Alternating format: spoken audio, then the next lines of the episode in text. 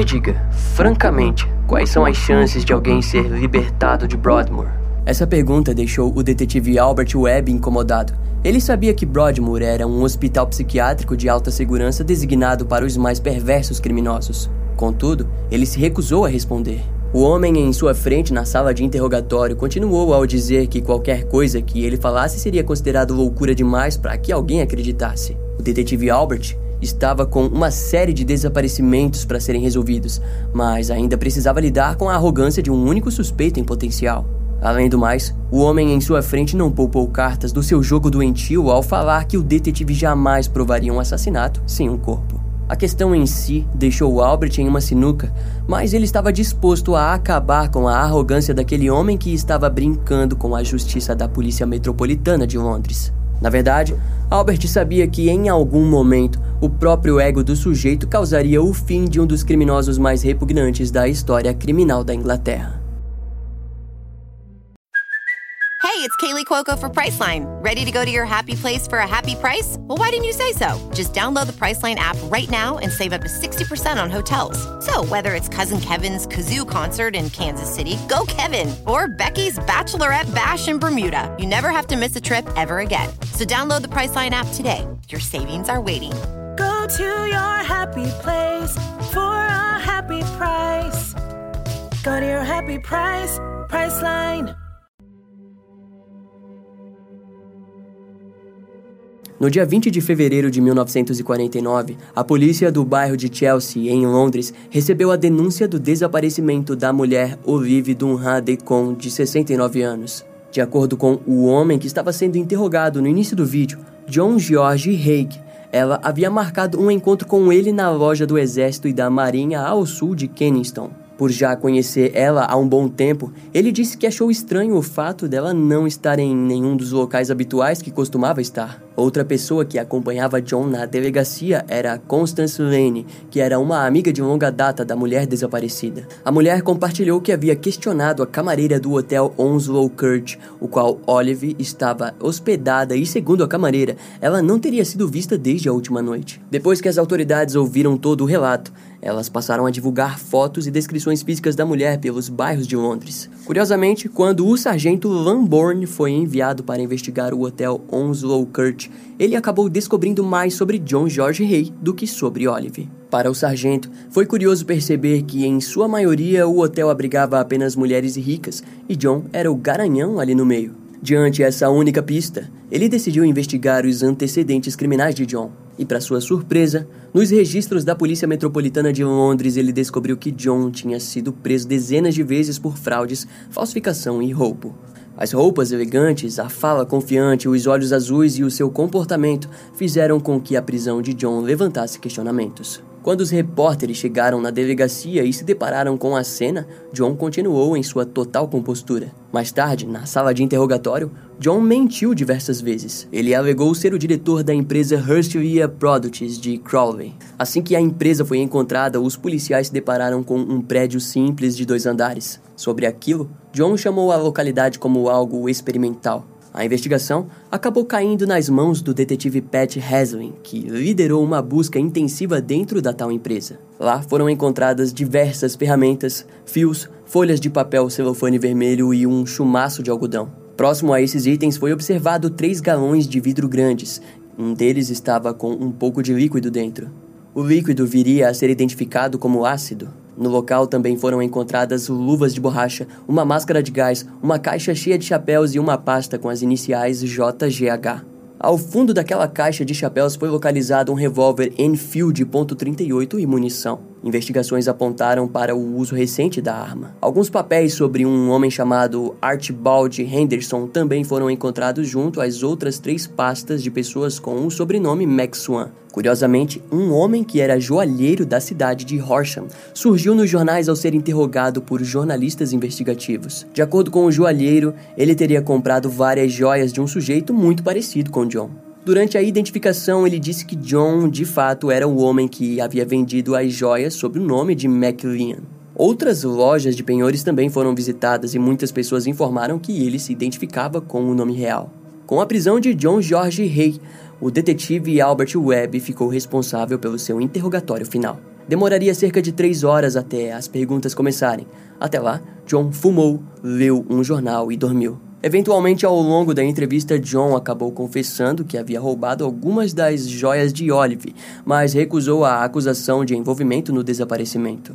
Mas ao mesmo tempo, a polícia conseguiu encontrar documentos que garantiam a John a propriedade de Olive, o que soou bem estranho para os investigadores.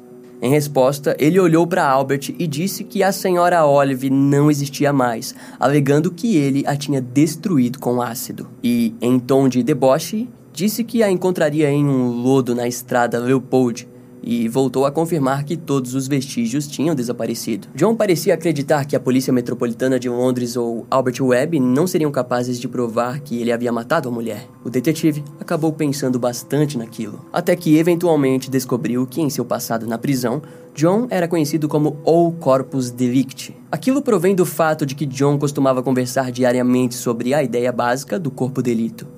Também foi visto que na prisão John descobriu a existência de ácido, o qual usou em camundongos no local. Em outras palavras, para ele, se não houvesse um corpo, não existiria crime.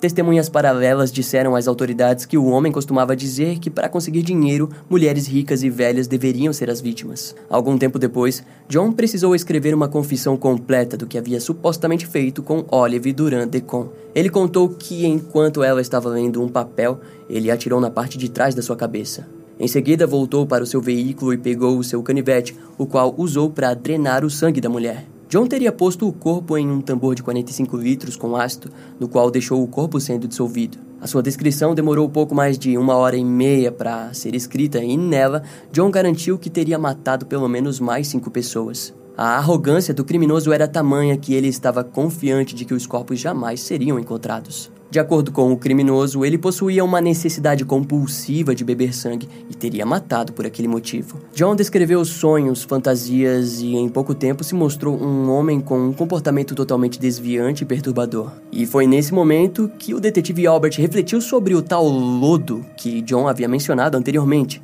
Ele estava disposto a procurar por qualquer vestígio da existência das vítimas. E para começarmos a entender totalmente o que está se passando nesse caso, vamos conhecer a história desse homem. John George Hay nasceu em 1909 em Yorkshire, na Inglaterra. Sua mãe o teve quando estava na faixa dos 40 anos. Seu pai, John Robert Haig, era um funcionário público e atuava no ramo da eletricidade quando foi demitido sem aviso prévio. Aquilo deixou a família em uma situação financeira crítica, que a fez pegar dinheiro emprestado de amigos e familiares. Pouco tempo depois do nascimento de John, sua família se mudou para Outwood. Lá, seus pais entraram para um grupo religioso chamado Os Irmãos de Plymouth. O grupo era rígido e proibia qualquer tipo de entretenimento ou contato. Desse modo, John acabou desenvolvendo um complexo e aversão à sujeira. Na época, o seu pai levantou uma cerca ao redor da residência da família e disse para que ele tomasse cuidado com o mundo exterior. Devido à sua notável falta de amigos, seus pais o garantiram vários animais de estimação. John relatou que durante a sua infância não costumava apanhar, mas quando aquilo acontecia, a sua mãe o surrava com cerdas de escova de cabelo que faziam suas costas sangrar. E aquilo era supostamente prazeroso para John, que alegou gostar de lamber o seu sangue depois das surras. Seus pais o botaram na escola próxima à sua casa, mas John evitava qualquer tipo de contato com os seus outros colegas. No geral, ele era uma criança quieta e extremamente solitária. Em casa, John descobriu a música e aprendeu desde pequeno a tocar piano. Mais tarde, essa habilidade fez com que ele participasse dos cultos cristãos da Catedral de Wakefield. O ponto chamativo era de que John costumava refletir sobre a imagem e o entendimento do sangue de Cristo. Alguns estudiosos dizem que esses dois extremos das religiões fez com que aos poucos os frutos da sociopatia nascessem. Ao sair da escola, John passou por vários empregos até conseguir trabalhar na comunidade de educação de Wakefield, onde aprendeu sobre finanças. Esse emprego também o garantiu um carro, um Alfa Romeo vermelho. Pouco tempo depois, aos 21 anos, ele foi demitido por suspeita de ter roubado o pequeno cofre do local. No ano de 1934, John se casou com Beatrice Hammer, de 23 anos. A garota acabou sendo seduzida pela eloquência de John, mas em pouco tempo descobriu a verdadeira face do homem. Quatro meses depois do casamento, John foi preso por fraude. Ao mesmo tempo, sua primeira filha nasceu. Beatrice decidiu pôr a filha do casal para adoção e o abandonou. Em seguida, os próprios familiares de John também o abandonaram completamente. Ao sair da prisão, decidiu que precisava ganhar dinheiro fácil e viu que conseguiria ludibriar os donos de garagens de carros com problemas financeiros. Para aquilo, ele fazia com que as garagens lhe dessem um dinheiro depois de falsificar documentos assinados por supostos compradores. E isso acabou o rendendo 15 meses de prisão. Ao sair da prisão, os seus pais o aceitaram em casa. Nesse tempo, John conseguiu andar na linha e encontrou um trabalho comum. No entanto, acabou decidindo que viajaria para Londres. Em seguida, John tentou atuar como advogado, mas foi preso ao assinar um documento importante fingindo ser um dos seus clientes. Sua sentença foi de quatro anos de prisão. Na prisão, ele aprendeu a lidar com um ácido em seu emprego forçado na lataria da cadeia. O ácido ocasionalmente virou um vício para John, que fez testes com ratos e ficou extremamente satisfeito com os resultados. E ao retornar à sociedade, decidiu então que buscaria por mulheres velhas e ricas. Em 1944, John acabou se envolvendo em um acidente de carro. O acidente o causou um dano na parte da cabeça que o garantiu alguns sonhos estranhos, onde alega ter visto uma floresta de crucifixos em que as árvores estavam repletas de sangue. Nesse mesmo período, os primeiros assassinatos se iniciaram. John acabou trombando com o empresário William McSwan em um pub, onde foi levado para conhecer os pais de William, Donald e Amy. Com o casal, ele conseguiu um emprego de coletar aluguéis em várias propriedades de Londres. John alugou um porão na rua Gloucester, onde deixou vários galões e garrafas de ácido. No dia 6 de setembro de 1944, William desapareceu. John havia acertado sua cabeça, cortado sua garganta e bebido o seu sangue. Ao fim, despejou o corpo dentro do galão de ácido. Depois que o cadáver virou um líquido, John o despejou pelo ralo do bueiro. Ao esvaziar o tambor, ele notou que ainda havia pedaços de William, e sem paciência, ele jogou os pedaços no ralo. A sensação de completar o assassinato fez com que ele continuasse com um plano maléfico. Para garantir os bens da sua primeira vítima, ele visitou os pais idosos de William, Donald e Amy. Ele os contou que William havia fugido para a Escócia como forma de evitar as obrigações militares. No entanto, mais tarde, quando a guerra chegou ao fim, o casal começou a questionar sobre o paradeiro do seu filho. Assim, na primeira semana de julho de 1945, John disse que William havia retornado da Escócia. Ele os levou até a estrada Gloucester, na promessa de que encontrariam o seu filho. Mas foi lá que John os matou com golpes na cabeça. Ao retornar, ele se certificou de vender a propriedade da família McSwan e se mudou para o hotel Onslow Court, ao sul de Kensington. Aquele golpe garantiu riquezas para John, mas dois anos depois ele se viu sem nada. Diante a sua visível pobreza, o criminoso procurou novas vítimas. Archibald e Rose Henderson estavam vendendo uma casa quando John demonstrou um interesse no imóvel. Através da sua personalidade agitada e convincente, ele conseguiu se infiltrar na casa dos Hendersons em uma das noites que foi convidado para tocar piano na inauguração da venda do local. Enquanto estava na festa, ele conseguiu roubar um revólver calibre .38 de Archibald. Algum tempo depois, John alugou uma oficina na estrada Leopold, na cidade de Crowley. Assim, ele levou toda a sua bugiganga assassina para lá. Naquela altura, ele já estava namorando com Barbara Stephens e decidiu a pedir em casamento. No dia 12 de fevereiro de 1948, Archibald estava visitando a oficina do seu amigo quando foi morto com um tiro na cabeça por John. Depois, ele atraiu Rose até a oficina, onde também a matou. Os corpos foram todos dissolvidos em ácido. Nos próximos dias, John forjou a assinatura do casal e vendeu todos os seus bens. Na verdade, ele curiosamente decidiu poupar o cachorro e o veículo de luxo de Archibald. Pouco mais de um ano depois, John novamente precisou fazer uma vítima. Ele acabou conhecendo a viúva Olive Duran Decon, que morava no hotel Onslow Court, local que John costumava dormir em momentos eventuais. No dia 18 de fevereiro de 1949, ele a convidou até a sua oficina na estrada Leopold. Ao chegar, John não poupou tempo ao mirar na nuca de Olive e a matar instantaneamente. A mulher teve o seu corpo e o seu casaco de cordeiro persa dissolvido em ácido. Para John, ele estava em seu auge, mas quando a amiga de Olive, Constance Lane, sentiu a falta dela, tudo começaria a desmoronar. Depois que foi preso e confessou seus pecados, sua noiva Barbara Stephens teve dificuldade em lidar com a natureza do seu marido. Em sua cabeça, ela chegaria e se depararia com um homem inocente e falsamente acusado por crimes hediondos. No entanto, John confessou a ela tudo o que tinha feito. Mais tarde, Bárbara comparou as datas dos assassinatos e pôde perceber que em vários daqueles dias eles estavam juntos sem nem imaginar que algumas horas antes, John George Rey havia assassinado alguém que ela mesma conhecia. A dor maior para Bárbara foi notar que na semana em que ele a pediu em casamento, também foi a semana em que ele havia matado os Hendersons. Inicialmente, ela o visitou uma vez por semana, mas em pouco tempo se convenceu de que em algum momento John poderia fazer a mesma coisa com ela. Ao longo do tempo, preso, John confessou nove assassinatos.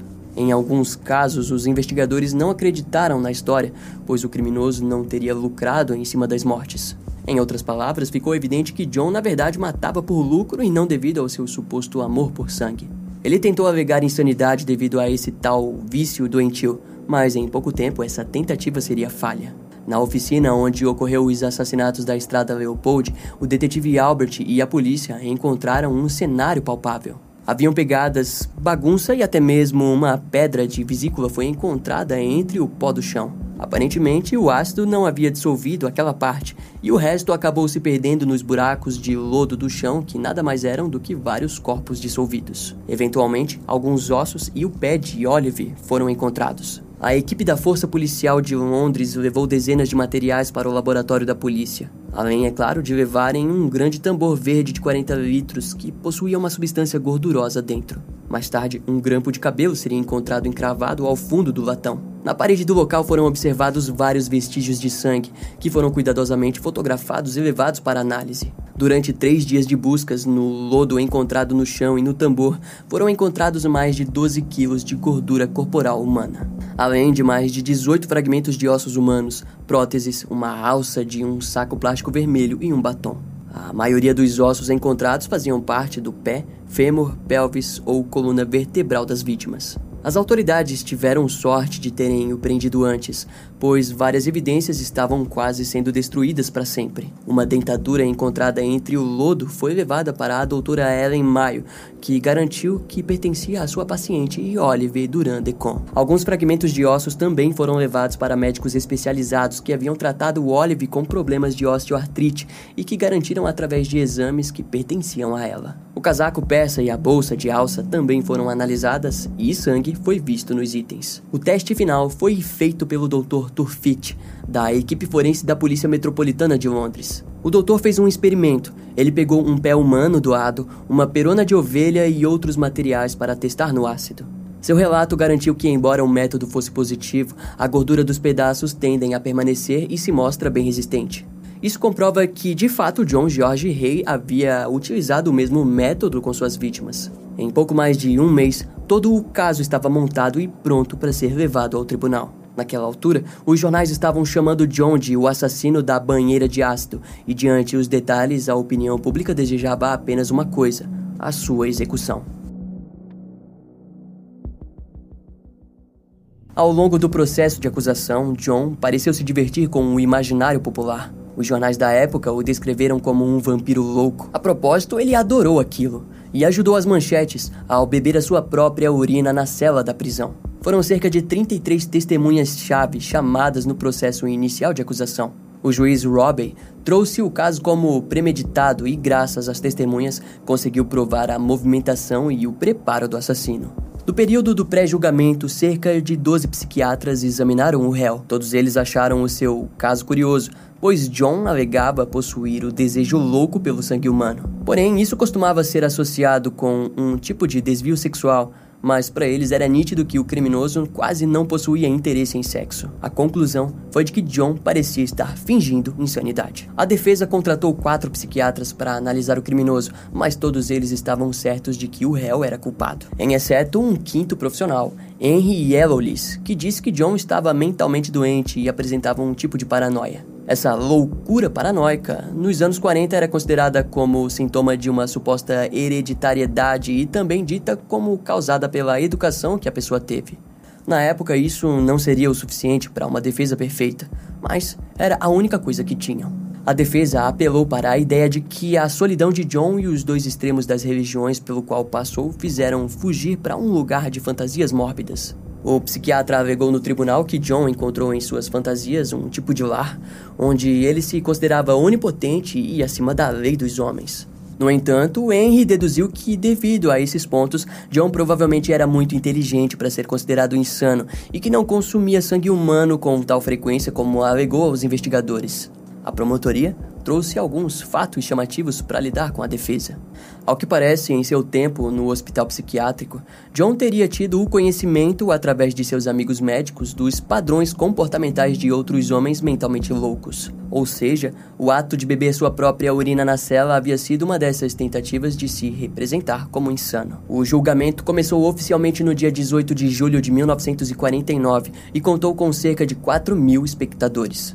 Curiosamente, para pagar a sua defesa, ele acabou vendendo sua história para um jornalista que bancou os gastos e que mais tarde seria preso por fazer isso pelo criminoso. Das 33 testemunhas que a promotoria trouxe, a defesa apenas interrogou quatro delas e não contestou a presença de nenhuma. No julgamento, o psiquiatra da defesa, Henry Yellow Liz, foi questionado e em pouco tempo foi descoberto que todas as conclusões que havia tido no pré-julgamento ocorreram em menos de duas horas de conversa com o criminoso. A defesa foi um fracasso e a promotoria rapidamente se se viu pronta para condenar John à morte. Durante todo o julgamento, o réu permaneceu jogando palavras cruzadas e apenas parou para ver os discursos de encerramento da promotoria e dos advogados de defesa. O discurso da promotoria chamou a atenção, pois o procurador-geral trouxe a ideia de que John dissolveu suas vítimas em ácido porque seria um método perfeito para ganhar dinheiro fácil. E sabendo que um dia poderia ser preso, o próprio criminoso já planejava alegar insanidade para novamente se safar. O júri demorou apenas 15 minutos para considerar John George Rey culpado.